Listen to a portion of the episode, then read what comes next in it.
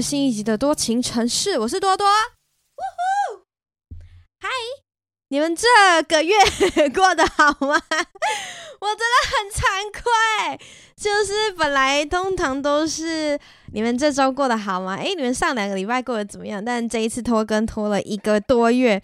我实在是非常的抱歉。好，我告诉你们，从我从什么时候开始？我上一次更是什么时候？我上一次上线的时候是十月十六号，那个时候是《贺龙夜夜秀》录影的前大概十几天，然后十月十八号是《贺龙夜夜秀》的第一集。从那一集开始，基本上我就是没有什么在睡觉，就从其实从十月二十八的前一个礼拜开始，我就真的没有什么在睡觉，全部都在忙《贺龙夜夜秀》的事情。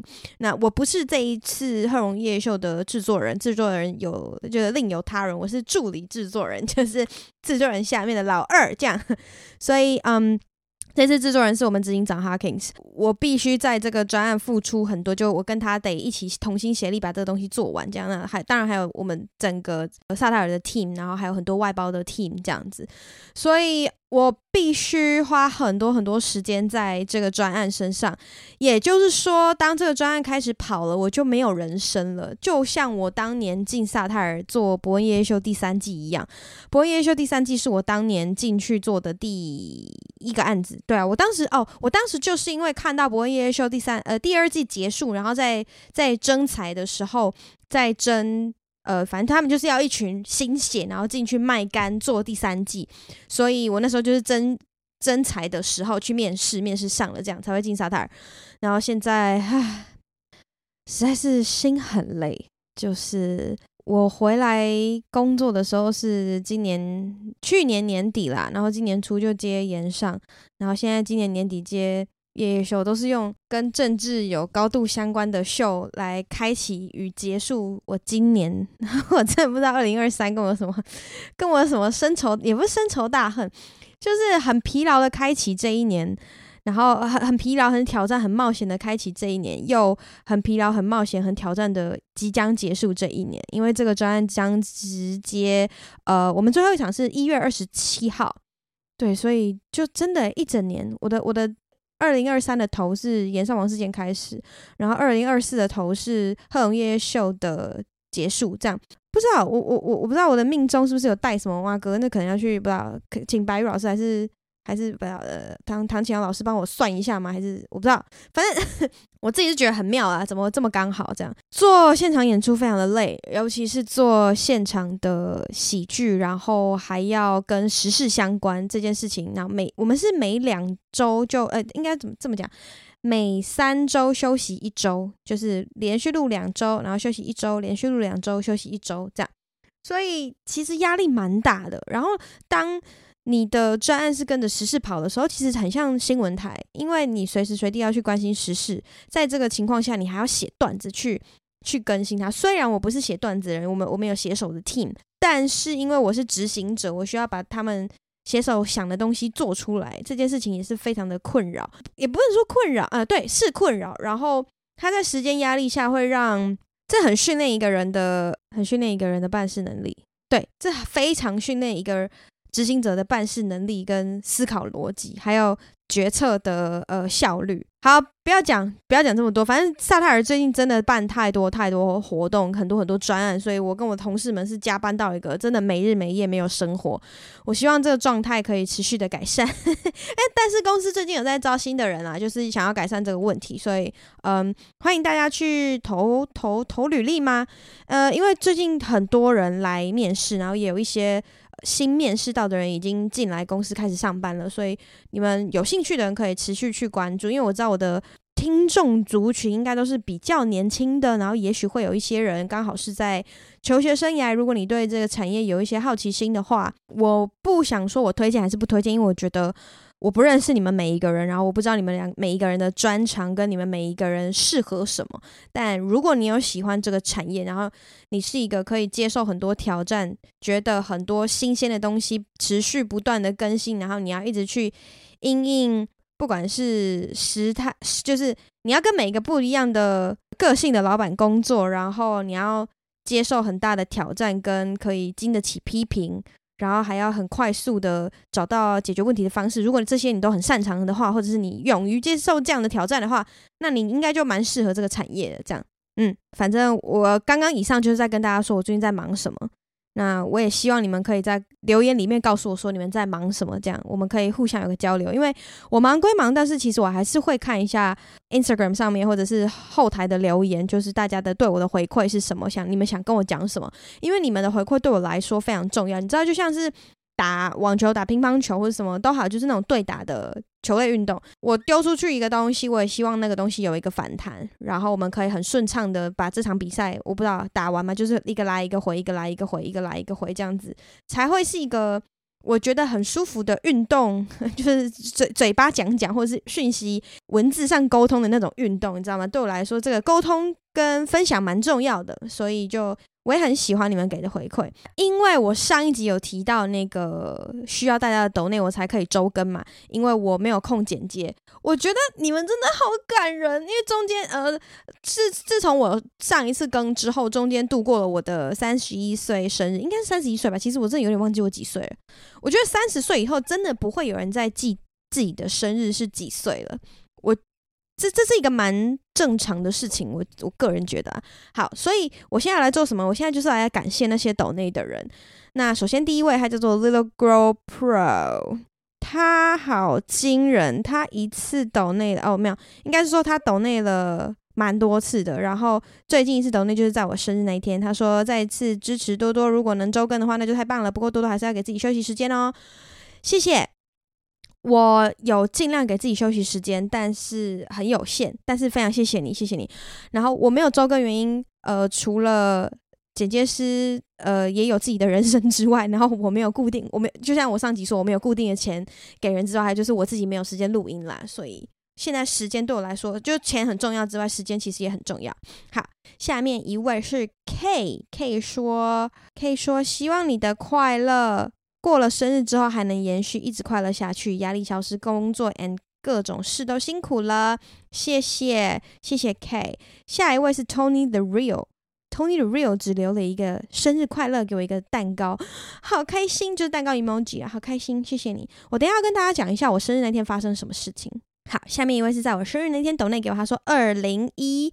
代表是爱你哦，什么烂谐音梗？让多多多喝一杯，生活不如意，但还是要让自己开心。谢谢你们也知道我最近生活不容 不如意。好的，下面一位是 Sean，他说愿你一切都好，生日快乐。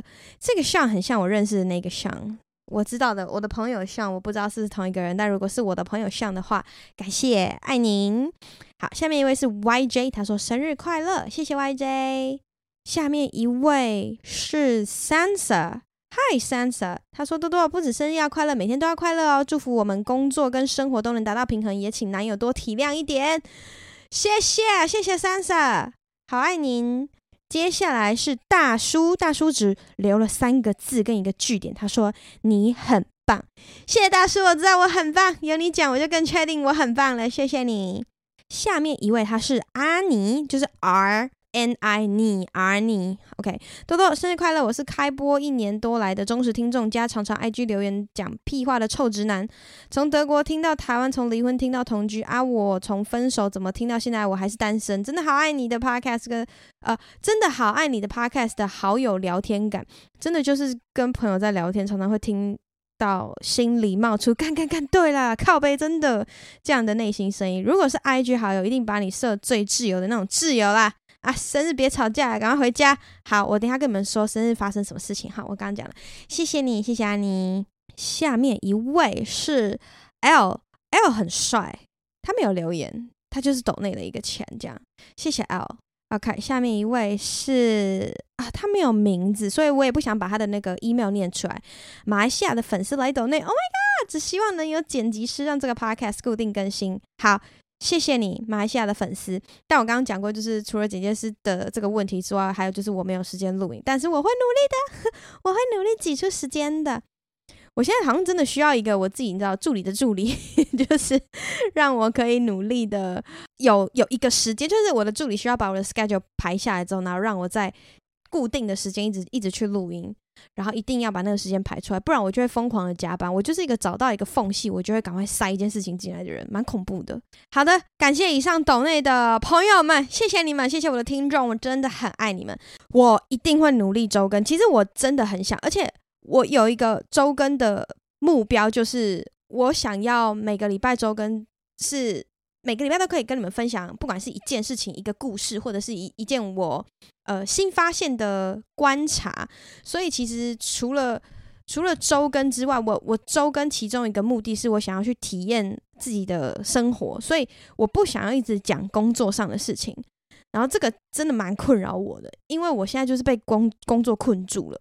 然后我希望可以多抽一点时间，例如说我去花花东一趟，或者是我去台南一趟啊，我去了之后可以跟你们分享。那今天其实是有东西跟你们分享的，后面就会跟你们分享。只是我想要先把我挚爱的岛内的朋友们念出来，这样子就是我的听众们啦。这样谢谢你们，我收到了。我先来讲生日那件事情，就是十一月二号我生日那一天发生了什么事情。那天其实我加班到非常晚，我加班到十一点吧，然后。因为那一周啊，我跟男友的沟通上不是非常的顺畅，因为我的工作压力太大，然后工作时间太长，所以我回家的时候有时候其实蛮没有耐心的。那我不奢求任何人的体谅，其实因为我知道，我知道我在态度不好的时候的讲话方方式、讲话方式、讲话方式是非常的尖酸刻薄，我可以示范给你们听，而且除了尖酸刻薄之外，有一点点。对别人做的事情跟对别人讲的话都嗤之以鼻，就是我不知道我在高傲什么，我会有一个这种状态。对，然后那个其实蛮讨人厌的。那就如我刚刚说的，我不奢求任何人的体谅，但是我也没有办法很有效的控制那个状态的我。所以对我的另外一半来说，他会在那一段时间非常的辛苦。所以我那那个时候我就跟他说：“哎，我觉得我这个礼拜的状态不是太好，所以你要不要？”呃，一个礼拜回家住一天，因为我工作的关系，我没有办法回家，因为我家在三峡嘛，有点太远，就是呃，以通勤来说，有点太浪费我的时间。然后再就是我上班常常上到很晚，所以回家这样来回车钱一定一定超不好干贵。他是开车行动的人，然后他我就我就说看你要不要回家住，就一个礼拜住一天，让我们有一天的有点像是 couple 之间的 break，有一个小放假的感觉。这样，他应该是有把我话听进去，所以。呃，我就跟他说，不然这样，就是你明天回去住，这样看你要不要。我我是觉得这样比较好。然后那个明天其实就是我生，呃，应该是说十一月一号。那也就是说十一月一号再跨那个半夜，就是十一月二号嘛。他就觉得他没有跟我说，但是我也没有意识到这些。反正他就他就说哦这样，然后我以为他答应了，他就是哦隔天他要回家。结果当天我要下班的时候，我就问他说：“哎、啊，你在哪里？”我已经忘记说我昨天叫他回家，你知道吗？因为今天今天的我我那天跟他讲的那个跨十二点的时候就是我生日，所以我就说：“哎、你在哪里？”他就说：“我今天在我今天在呃，反正他住中立。”他说：“我今天在中立啊。”这样，然后我就说：“哦，对哈，我叫你回去。”好好好，我忘了，那就这样，就是你回家小哎，他已经回家了。所以我就说你开车小心，就他已经在呃桃园附近，然后还没有到家，这样我就说哦哦，那你回家小心这样。所以我就不期待他会在家里，于是我就加班到超超级晚，大概十一点吧，非常累，非常之累。我到家开门的时候，一开门，然后我就看到两个，就是我的室友跟我男朋友都站在家里的门口，那我就呵吓一跳，我说啊，你不是说你要回家？然后我说啊，你在这边干嘛？就是我的室友干嘛站在门口？然后我的我的男朋友干嘛站在房间的门口？就他们两个都站在门口就对了。因为所以所以门一打开，看门就很很困惑。然后他就笑笑的说啊，我不可以回来哦。我就我然后我就知道说哦，他刚骗我，这样他就是想要给我一个惊喜。所以我觉得这个举动是蛮蛮开心的。然后他就拿了一束紫色的花，就是康乃馨跟不是康乃馨，夭寿哦，夭寿哦，会出事那个啦，满天星啊！我在讲什么？满天星跟紫色的，我不知道另外一种花叫什么，反正就很可爱。然后我就很开心，我就说谢谢。然后他说来，你去做，我煎牛排给你吃。然后其实我很累的时候，我是吃不下饭的，任何饭我都吃不太下。然后当时的我也不觉得饿。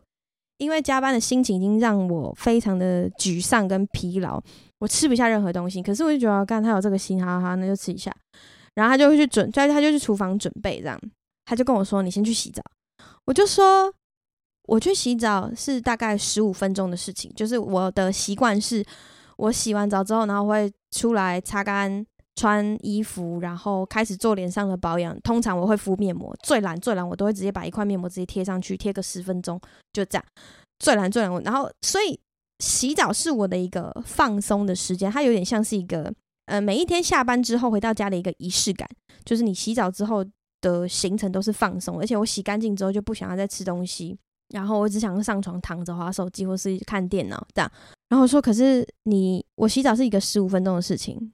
那如果再出来吃东西，可能就会耽误到你煎牛排的时间，因为你煎牛排应该只是一个五分钟的事情。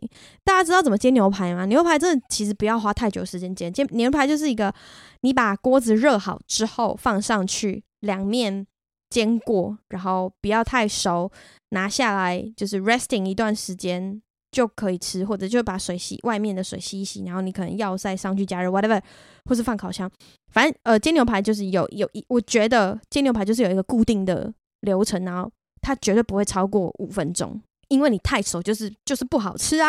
然后我就说，所以我洗澡要十五分钟，你煎牛排只要五分钟，那你还要我去洗澡吗？因为这样子你会等我。他说没关系，你你不要管我，你不要管我，你去洗澡。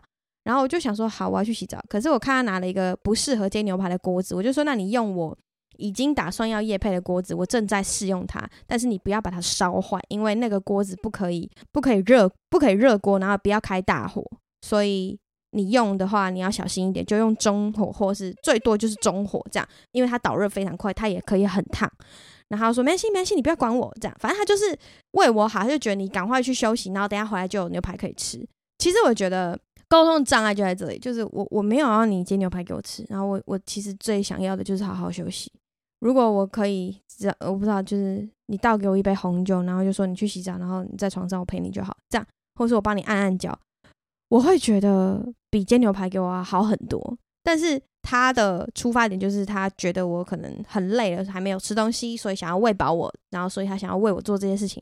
对，所以我就觉得说我不应该态度不好或什么。但那时候我就觉得好吧，算了，我就去洗澡。洗澡中间洗完的时候，呃，洗到中间的时候。他突然没有敲门的，突然开浴室的门，然后我吓一跳，因为那个时候的我正在淋浴的状况下尿尿。然后大家不可能不知道这个，这个有点私密，就是我不是不是不是洗澡的时候会尿尿很私密这件事情，洗澡时候会尿尿，大家都会吧？会吧？我不会，我不会去马桶上尿尿之后，然后再站起来洗澡，我就直接在淋浴间洗澡，呃，我就直接在淋浴间尿尿，反正。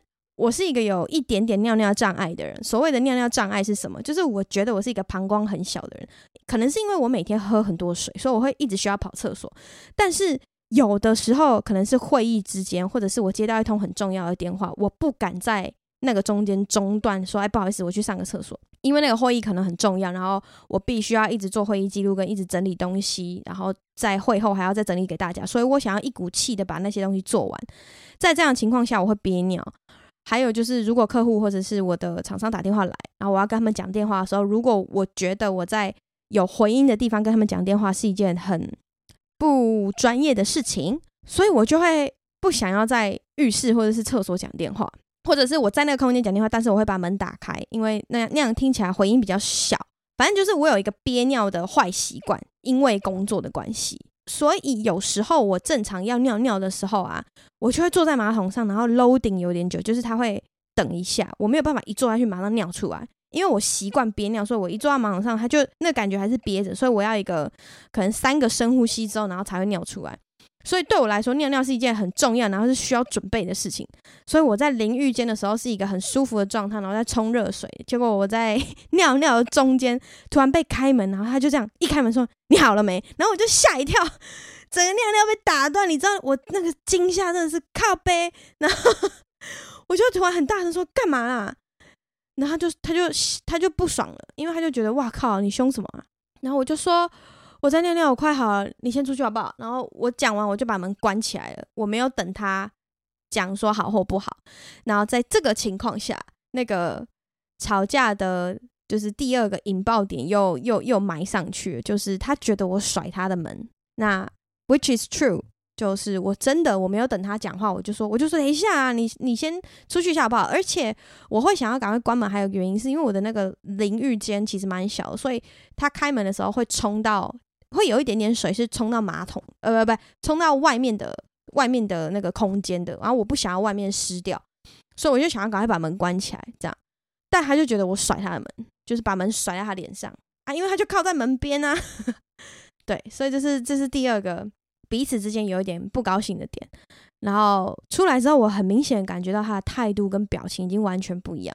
但是牛排已经煎好了，所以就坐下来。然后在这个中间，我就看到他拿那个很我的锅子，很烫的锅子，直接去水龙头底下冲冷水，which is my 大忌。就是这个锅子是我很喜欢锅子，而且是我即将要业配的锅子，我正在试用它，也就是说我还要拍照，我还要用它煎东西给我的。就是你们看，所以如果你把它烧坏了，我要自己买一个。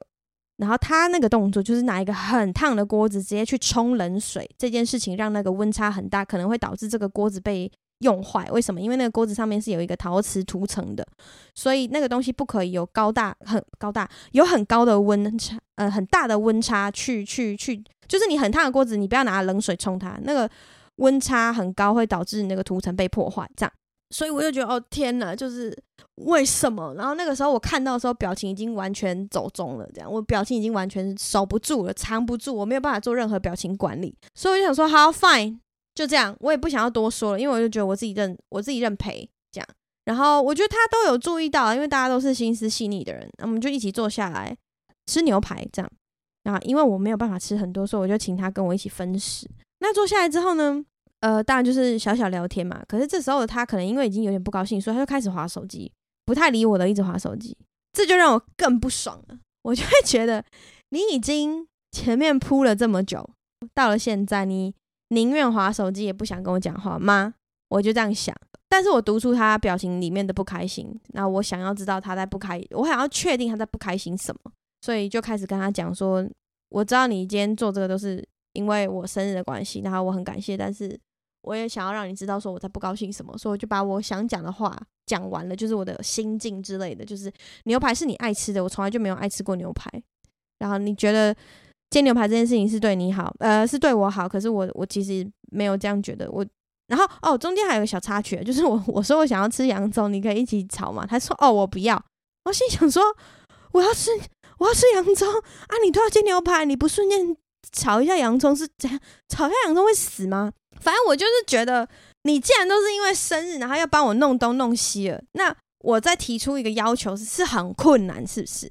就是会有这种小小小的东西，让那个引爆点很很容易，很容易累积更多不不耐烦跟呃怒怒气，这样。对，反正你们听得出来，就是中间很多，你知道，这就是情侣之间小打小闹，小打小闹，然后那些。在某一个时间点会突然爆炸。我们讲开了，也不是说讲开，就是我把我的话讲完之后，他就不讲话了，因为我觉得他听完之后他就生气了。所以我就整个弄完整理完之后进到房间，我准备要睡觉。我说：“你有想要沟通吗？如果你没有想要沟通的话，我没有办法跟你待在同一个空间，因为我没有办法在两个人都有情绪的时候一起待在同一个空间里面。”更不用提一起睡觉了，这样。那那时候他其实已经准备好要就寝了，那他还是不讲话啊。我这个人最讨厌的其中一件事情就是，嗯，你完全不跟我讲话，因为我觉得所有事情都应该是可以沟通，尤其是尤其是在两个人之间，就是两性之间，或者是你跟你的伴侣之间啦。我觉得如果你就算真的很生气，你也可以跟我说，我现在很生气，我不想跟你讲话。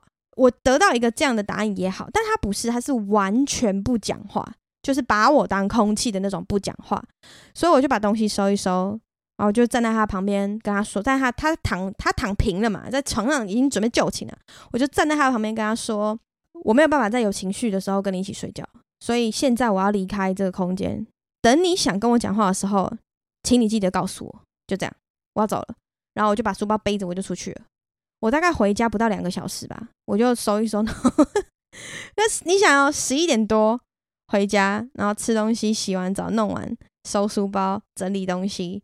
两个小时内，我大概一点多叫 Uber 出门，然后直接去我朋友家。然后我朋友二话不说帮我开门，我上去是，我上去是直接上床，然后直接睡觉的。我这哎、忙得要死，明天还有一整天的班，我他妈真的没有时间跟你这边五四三，然后还要生那些气，然后就是我，然后你又不好好讲话，我这超气。其实我那时候超气，但是呃，上计程车之后我就想说，算了，就是我觉得会懂的人就是会懂。然后，如果他想要今天这样过，就就这样。但是，我会觉得 that's so shit，就是我不想要处理这个东西。我现在没有心力去处理这个东西。在我们两个都有情绪的时候，如果不小心会喷出更难听的话，我宁愿赶快离开这个现场。然后半夜的时候，反正我已经到我朋友家之后，他有传讯，我忘记是我先传讯息还是怎样。反正两个人还有稍微沟通两句话，用讯息的方式。那他的意思就是说，他可以离开，但是要我回家睡觉，这样。我就觉得说哦，来来不及，就是我，我真的没有要跟你演这一出，就这样。于是隔天算是有顺利的和好，这样，然后也有把话讲开，所以我就会觉得，嗯、以后这种事情好像还是要讲清楚。可是我就有很正式的告知他说，我觉得我不是一个很需要仪式感的人，我不需要过生日，可是至少我需要，呃，我的对象或是我的伴侣在。我有哪些状态的时候，去理解我为什么会有这些情绪，跟去理解我为什么会有现在这样的状态。那我宁愿你们在很友善的情绪下不要理我，因为我没有办法接受。就例如说，我回来，你已经知道我的工作工作状态是怎样，然后很疲劳了，那你可以说好，如果你这样的话，我我们我们今天就先不交谈，这样我都是接受的。就是我我觉得没有关系。可是如果你做了一堆事情，然后还觉得我情绪很差是我的错的话，我就觉得干。啊，我不是就跟你讲过我会生气吗？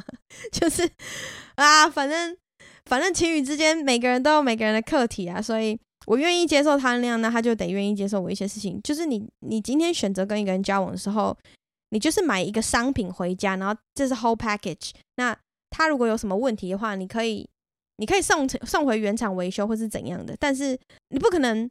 完全没有维修的情况下就马上丢掉，然后再买一个新的吧。我的相处方式就是，我都会宁宁愿再多修几次。如果真的真的都修不好了，那再说。因为我还是算，如果一个东西用的顺手的话，我就会就是保持一直用那个东西。我不会想要一直一直换新的，比较不会。以上就是我的生日很悲惨嘛，其实也还好啊，就是就这样度过。但但我就在我的生日那天。离家出走，没有什么，没有什么建议要给大家，就只是跟大家讲一下我的 我的生日奇遇，好不好？但我可以从这边延伸一件事情，这个其实是我之后的 podcast 想要做的事情。前一阵子我联络了一位我有在听呃他 podcast 的心理咨商师，然后我有跟他说，我想要跟他做心理咨商，并且跟我的听众们分享，心理咨商其实不是一件，就是你需要很怎么讲。非常非常严重去看待他的事情，心理咨商有点像是一个感冒，然后你去看感冒的医生这种感觉。那为什么我会突然提到这个？是因为我最近开始看心理医生了。就是我当我跟那个心理咨商师联络之后，然后跟他沟通之后，发现 OK，还我还是去看别的心理咨商师。然后等之后呃时间 OK 的话，我再来跟他约线上的 live pod 呃线上的 podcast，然后一起一起分享跟心理咨商相关的事情给我的听众们。这样，我一直都很想做这个专题，是因为我觉得心理健康蛮重要的。不管是在职场上，或者是在生活上，都是因为每一个人在生活中都有很多角色要去扮演。我觉得我可能在某一些时候扮演的角色不是太好，跟我有发现自己在情绪管理上面有一些问题。然后我想知道说，那个到底真的是我的问题，就是我真的是脾气很差，还是有哪一些人，或是哪一些特色的人会特别去 trigger 到我的某一个情绪，然后导致我的理智线断掉。因为跟我一起工作过的朋友，或者是我的好朋友们，从从小跟我一起长大的好朋友们，大概都知道，我有时候会突然爆炸，然后会情绪失控。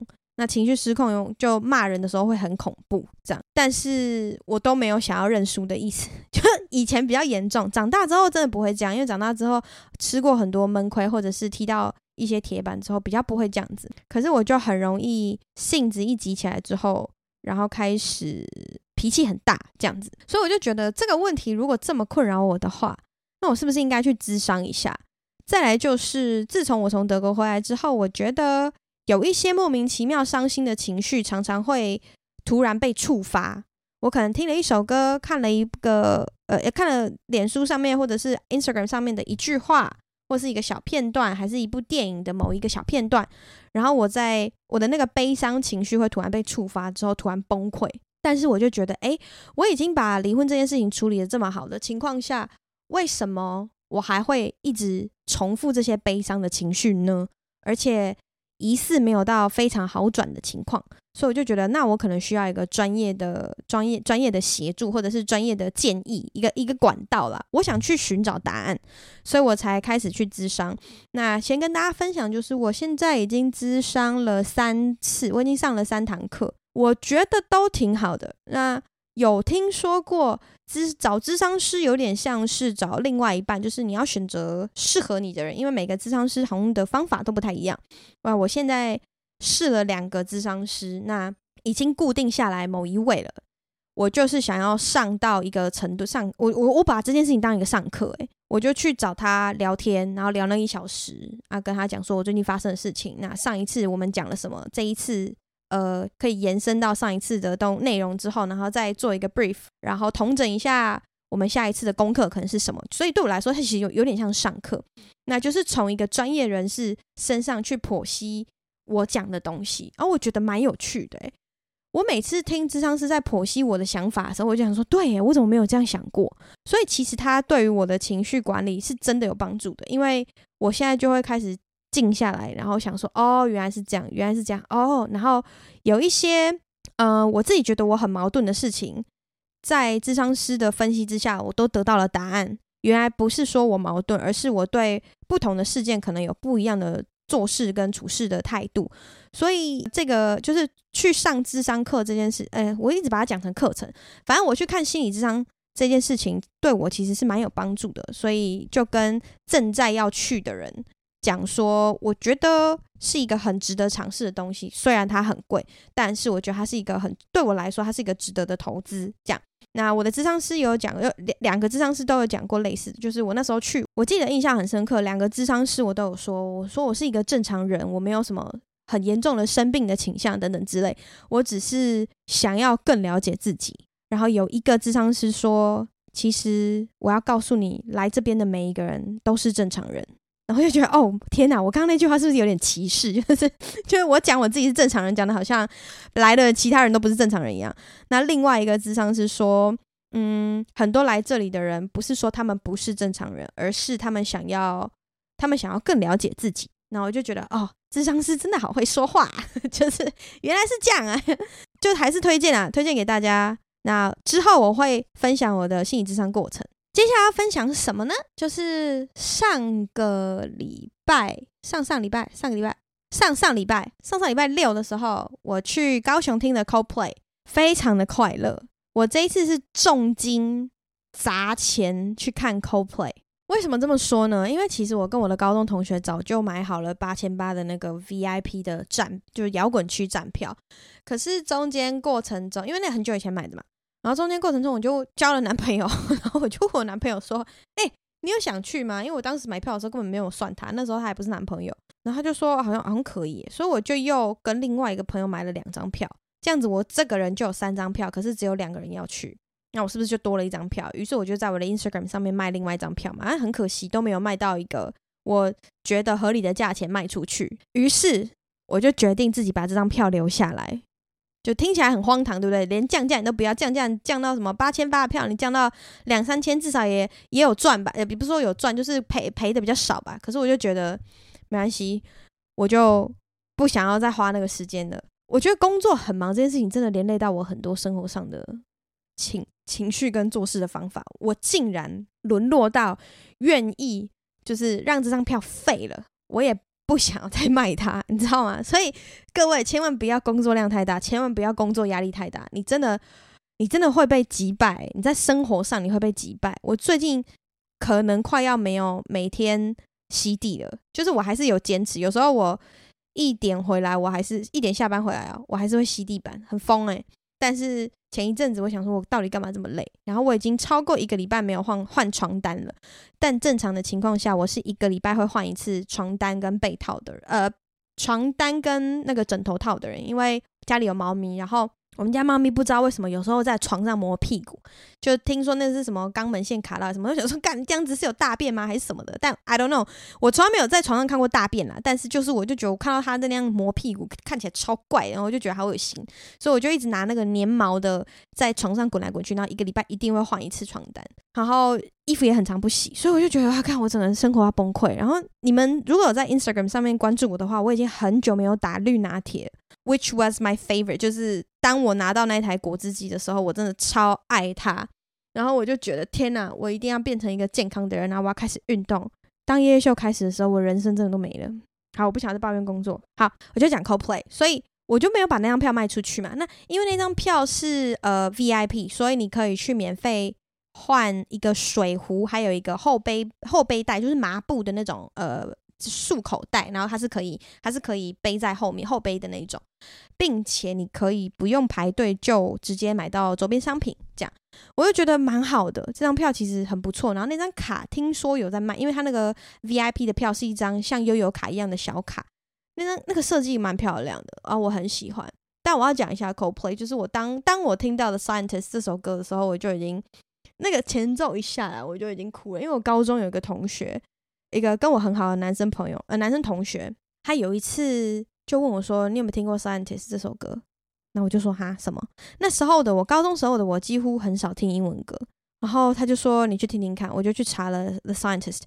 那个时候我才知道有 Coldplay 这个团，然后才从高中的时候才开始听他们的音乐。当时其实没有听得很懂，因为我觉得 Coldplay 有一些歌，嗯。意境蛮深的，身为高中生，没有什么生活历练，可能没有办法很快的理解这些歌后面的意思，所以就有点不懂装懂那种感觉。但是是觉得他们歌是我喜欢的，这样就会听。长大之后开始理解一些意境之后，你你开始听得懂陈奕迅，你开始听得懂李宗盛的时候，你你大概也就开始听得懂 Coldplay。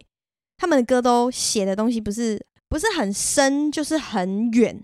很大，或者是很伤，就是你要你要受过伤，你要有那些经历，你才可以理解那个字面后面的真正的意思。这样，然后我就觉得哇，天呐，CoPlay 真是，而且我就是一个很喜欢行动上支持环保的人，我身上会随身携带环保筷，然后会尽量不要用塑胶袋去买东西，或会带自己的购物袋啊，这些就是。行动上我是喜欢这样的人，虽然我知道有一些人会说环保都是假议题，yes，但我还是会去做这些事情。那 CoPlay 就跟我的这个理念不谋而合，而合。然后另外还有一首歌就是 Fix You，我觉得每一个受过伤的人呢、啊，听到 Fix You 应该都会直接原地崩溃，因为这真的是一首写得太好的歌，就词也写得很好，然后很温柔。很像你听这首歌的时候，有一个人在你的后面拍拍你的肩膀，摸摸你的头，就说没有关系。这样，每次听到这首歌，我现在讲这个，我都觉得我又要再哭一次。另外就是他们环节里面有一 part 是 Chris Chris Martin 那个主唱，他跟大家说：“拜托拜托，我求求你们，就这一首歌，我们不要用手机录影，也不要用手机拍照，我们就是好好的用我们的五官来感受这首歌。”那这个这个行为其实非常非常打动人。特别打动我，是因为我在看演出的时候，如果没有工作需求的话，我通常是不拍照、不录影的。我只会在演出开始之前，可能录一个线动，分享说我现在在干嘛、看什么演出。但是在演出的过程中，我几乎是不太会拍照跟录影的，只有 for 工作的时候。就我今天去这个演出，然后我想要去看他哦，他们灯光怎么架，音响怎么架啊，控台大概摆摆设啊，什么什么的，就是这些东西，就是呃，还有观众动线，反正就是很职业病的东西。然后我拍照是纯佛记录，就是我看完拍照，然后我要回公司跟我的同事们分享，但是我不会发在网络上。我我觉得看一个影片，你买了一张票，而、不是影片，看了一个演出，你买了那一张这么贵的票，你就是进去好好享受的，就像洗澡一样。你进去了，当那个水打开冲下来的时候，你就是进去好好享受，不管你要闭上眼睛还是睁着眼，但是在那个 moment，你就是只有把你整个人放在那个莲蓬头底下，你就是把你整个人放在 Coldplay 的歌声还有他们的灯光效果之下，你就专心去享受这件事情就好，你不要让任何。事情去干扰你，因为我觉得录影这件事情，或是拍照这件事情本身就是非常的干扰。虽然我知道你们大家都会很想要记录这一刻，就是我不是没有拍，我可能拍了一两张，可是我就觉得好像就够了。就是你看到那张照片，你会想到哦，OK，当时我在那，而且有这么多会拍照的人。就那些照片没有不能用吧？你可以拿别人照片来用吧。然后还有就是，我很常会跟会拍照的朋友一起去，那他们会拍，我就不会拍，我就等人家 tag 我之后再分享，就是会这样。所以 Chris 那时候做的这个举动，我就觉得天哪，真是太打动人心了。然后再就是，我很不喜欢在台湾看国外歌手的演唱会，为什么？因为我觉得台湾人在看演唱会的时候，很容易像尸体一样。就是不太会动，或者是很看你坐哪一区。因为据我在国外看演出的经历，就是国外的人比较不会隐隐隐藏嘛，就是在看演出，尤其是音乐演出的时候，他们不太会害羞于身体的摆动，害羞于唱歌或者什么的。台湾人好像都要很醉很醉的时候才会突然出现大合唱啊，或者是什么。我觉得台湾人爱唱歌，但是。身体摆动啊，跳舞啊，然后呃站起来跳，好像都很需要被人拱，你才愿意做这件事情。然后我就觉得很有障碍，有有可能是我在看 Coldplay 那一区真的超安静，然后我知道摇滚区很快乐很大声，对，就常常演唱会好像只限于摇滚区会很很很热衷跟很投入，其他区的人好像就不太会。然后这个就会很嗯，对我来说，我去看那个演出就有。减分的效果，因为气氛就没有到那么好。可是，在国外，你不管坐在哪一个角落，你身边的人就是一定会有很有趣的人，然后会跳舞啊，会身体摆动。我觉得连身体摆动这件事情都做不到，会让我觉得很孤独。我有时候是那种那一群人里面听音乐、身体会摆动的人。这样然后我就觉得，嗯、呃，为什么要这么惊啊？为什么？就是 let it out。我知道你们会来听，都是因为你们喜欢他的音乐。可是我我我会很难理解，为什么有人听音乐可以不摆动身体？我觉得超难的，超难的。然后想说，啊，如果你们没有那么投入的话，你们来干嘛？当然我知道啊，不是每一个人，呃，身体摆动或者是跟着一起唱，就是他们投入的表现。我知道，我知道，我知道。反正我就是觉得说，哈，我好孤独。有时候我去看演出，所以我觉得我好孤独。为什么你们那么惊？我就很不喜欢跟很精的人在一起享受一件事情，这样，反正这是一个我自己的小小抱怨。当然，我还是知道，就是每个人有每个人的选择嘛。OK，OK，That's no problem。就是我没有要管你们，我只是自己一个小抱怨，就这样。所以我还是我觉得 Coldplay 很棒，时间管理的也非常好，就是演唱会很准时的开始，很准时的结束，这样。虽然有一些。我自己的观察，就因为那是一个很很很身为同行的人的观察，我觉得不适合在节目上面讲出来。但有哪一天我在公司分享的时候，就是会很适合，就是这是跟同行之间的分享。但身为观众来说，我的分享大概就是我刚刚讲那些。感谢 Coldplay 来台湾，然后感谢高雄世代运主场馆，是这样吗？我觉得外面那个动线蛮好，只是很智障的是，就是前面呃，应该说场馆内的动线没有到没有到不行，但到捷运站之后直接卡住，欸，诶，超好笑的，超像一个大河流的人潮走走走走到捷运站之后，直接变成一条血管，所以直接缩起来了，全部塞住，我真的大困惑。你知道我是怎么逃出去的吗？我是跟男朋友一起走路到。左营，然后叫计程车，我们才有得离开，诶，超恐怖的。我们走了，我们从那，反正就从，诶，那一站是什么？世代运站吗？还是什么？走到左营站，我记得是走一站吧，还是两站？捷运站，反正走了蛮久一段路。这个后面的路段可以再改善，但是场馆场馆路线我觉得已经不错了啦。就一次，我记得。主唱在场馆内，他说五万人聚集在一起，所以应该就差不多是五万人。因为那看那个场馆可以塞多少人啊？那场馆塞多少人，大概就有多少人。好，以上 Coldplay 分享到这边。那最后想跟大家说，记得一定要睡觉，没有睡觉的话，就会跟我一样越来越胖，越来越老。千万不要熬夜，好吗？接下来我们就要进入留言的部分啦。这个是 Apple Podcast 上面的留言，他说很久没听多多，才不是，根本没更新。好啦，不要抱怨嘛，我尽力了，我尽力，我真尽力了。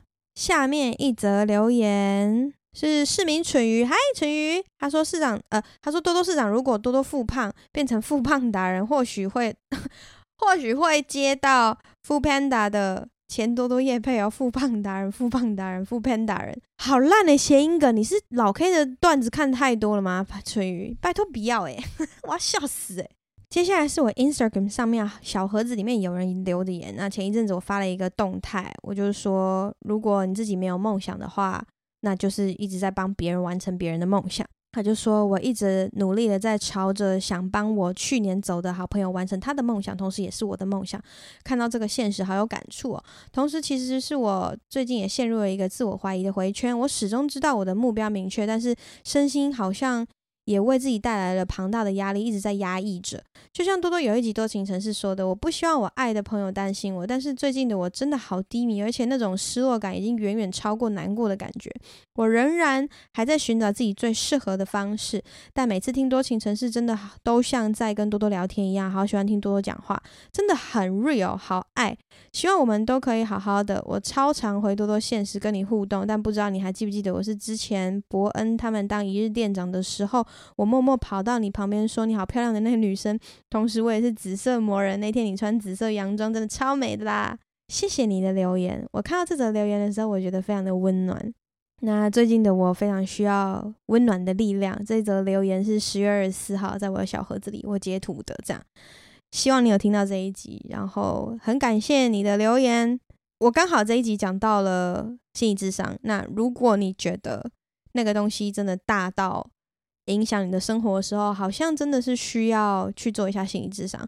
我可以讲一下，就是我还有一个去心理智商的理由。我想要成为一个健康的人，那不只是身体上面的健康，也要是心理上面的健康。因为我认为，只有健康的人，你才可以好好的去照顾身边的人。那我不知道为什么，我好像就是有一种使命感，会一直觉得我要去照顾身边的人，或者是说我很害怕哪一天有人会需要我的照顾。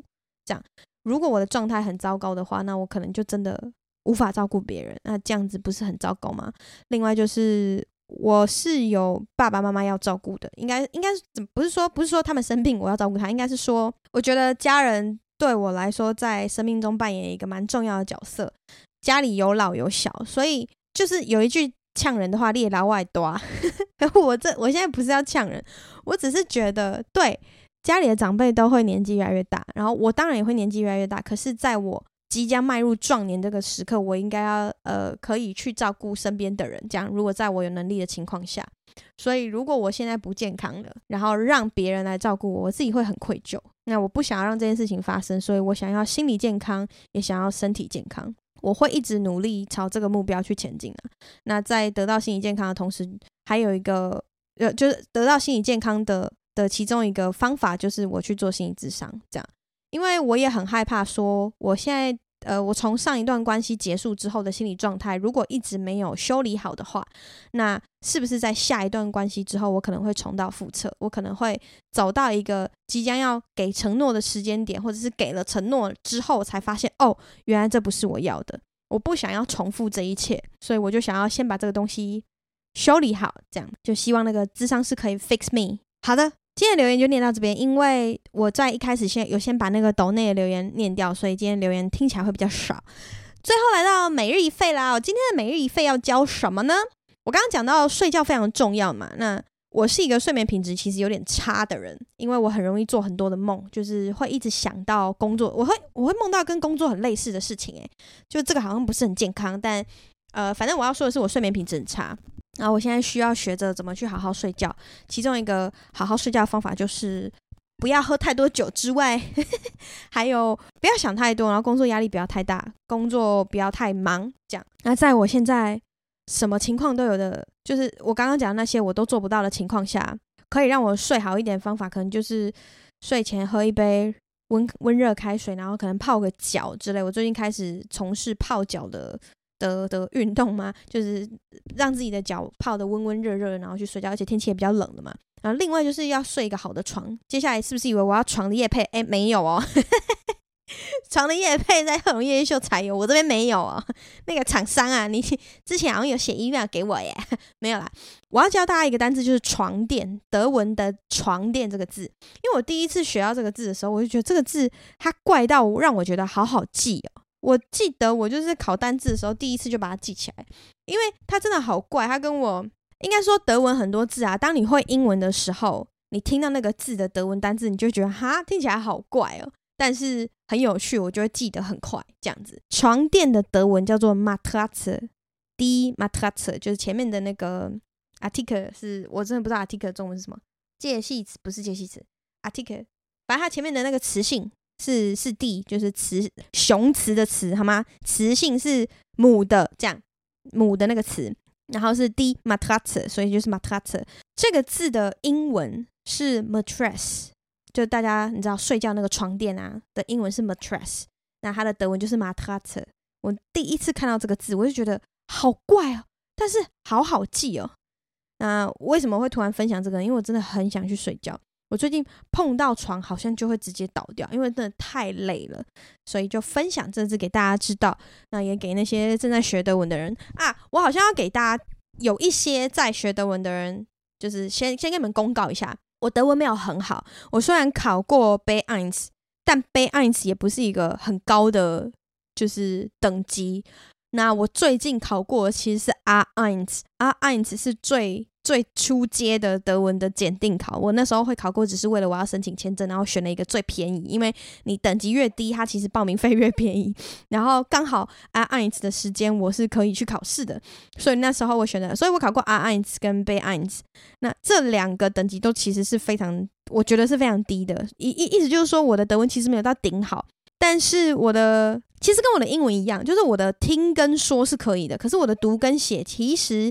比起很多英文很好或者是德文很好的人来说，你们应该都比我好很多。就是我我看懂我读懂，但是我可能只是语感好，我没有到考试成绩会非常突出的那一种人。对，所以不要传私讯来问我德文的相关问题，因为我不是专业的人，我没有念硕士，我不我没有念翻译的的的专长，我就只是一个学过德，你就请把我当做一个学过德文的人，这样就好了，真的，因为我觉得。已经小小困扰，就是有一些人会传一些 跟德文专业知识相关的东西来问我。可是，如果你只是生活上，或是你好奇说，哎哎多，你想要你想要跟我探讨一些德文的东西，那没有问题。可是，如果你是在找我翻译，那这个千万不要。如果你只是那种小小问题，就是说，哎、我在哪里看过这个单字，然后它可能是怎样怎样，那我就跟你分享说，哦，我可能知道，或是我不知道，那我之前在哪里看到是长怎样，就这样，我只会分享我的经验，但是我不会跟你讲那个东西的正确答案，因为我的德文就不是顶好的那种，我不是专业人士，好吗？所以就只是跟大家讲一下。啊，回到我们今天的最每日一废哈，就是 d i m a t r a t 床垫，希望下一集床垫就会来找我业配了。哦 还有一件非常非常重要的事情，我差点忘记了。对，最后的最后，天哪！你们好像有听到最后，拜托你们要听到最后，就是十二月二号礼拜六的下午两点到三点半，十四点到十五点半，我跟好的老板的 Sake，我们两个即将做一个 live podcast，在台北流行音乐，北流是北流全名叫什么？我靠，台北流行音乐中心是吗？台北流行音乐中心的文化馆，台北流行音乐中心的文化馆在南港那个地方，我们两个要举办 live podcast，everybody，掌声，掌声，我们两个要举办 live podcast，然后我现在正在处理这一切相关的事情，所以可能这个礼拜五，也就是说十一月。十一月，反正反正最近会卖票，希望大家都可以买票来玩。然后，呃，我会想办法让大家喝醉的，就是来这边就是听我们两个讲话、聊天、做现场的 podcast，并且跟你们有即兴的现场互动，然后还可以喝酒，就这样。我很希望大家可以玩得很开心，然后会有一个很愉快的周末。十二月二号礼拜六下午两点到三点半，拜托留给我。然后希望你们都可以来现场听我讲话。跟我聊天，我很期待，很期待见到你们，真的，我超期待的。那如果有厂商的话，也欢迎你们来玩哦。就是厂商，我们有一些版位是可以现场，你知道，呃，给给观众一些，哎，因为我们可以吃喝，那个场地是可以吃喝的，所以很欢迎厂商来提供一些吃吃喝的东西，让我们的观众开心。这样，谢谢大家，真的可以。十二月二号。晚上礼拜六晚呃不是晚上，礼十二月二号礼拜六下午两点到三点半，在台北流行音乐中心的文化馆，请你把请你们把时间留给我，谢谢大家，那我们就下一次再见喽，下一次不知道什么时候，或者是可能现场见喽，拜。